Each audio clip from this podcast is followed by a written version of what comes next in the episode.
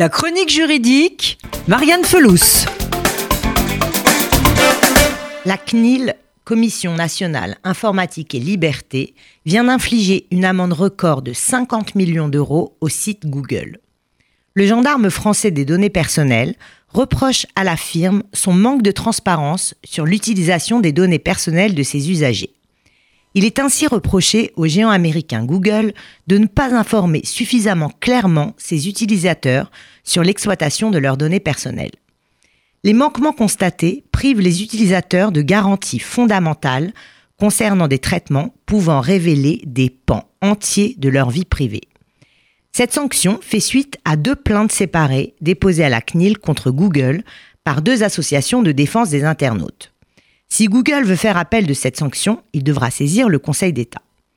En décembre dernier, la CNIL avait également sanctionné la plateforme Uber d'une amende de 400 000 euros. En effet, les données de 57 millions d'utilisateurs, clients ou chauffeurs, avaient été piratées.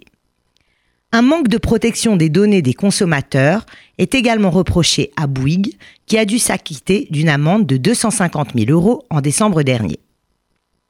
La loi applicable en la matière est celle du 6 janvier 78. Elle rappelle les droits du citoyen qui sont essentiels à la protection de sa vie privée. Le 20 juin dernier, une nouvelle loi a été promulguée concernant la protection de ses données personnelles. Elle adapte la loi informatique et liberté du 6 janvier 78 et intègre un règlement directement applicable dans tous les pays européens. La CNIL devient ainsi la première instance de régulation européenne à sanctionner une grande plateforme Internet mondiale. Ce règlement renforce considérablement les obligations des entreprises en la matière. Ce nouveau texte permet d'infliger des sanctions allant jusqu'à 4% du chiffre d'affaires mondial pour manquement aux obligations de protection des données personnelles des citoyens européens. Parmi les nouvelles mesures devant permettre de mieux protéger nos données, il est prévu notamment de fixer à 15 ans le consentement des mineurs sans l'autorisation des parents, d'informer les internautes en cas de piratage de leurs données.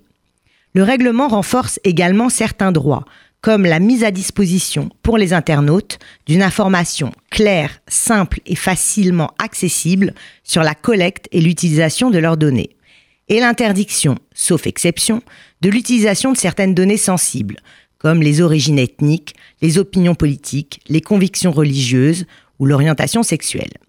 Enfin, rassurez-vous, nous avons tous droit à l'oubli numérique.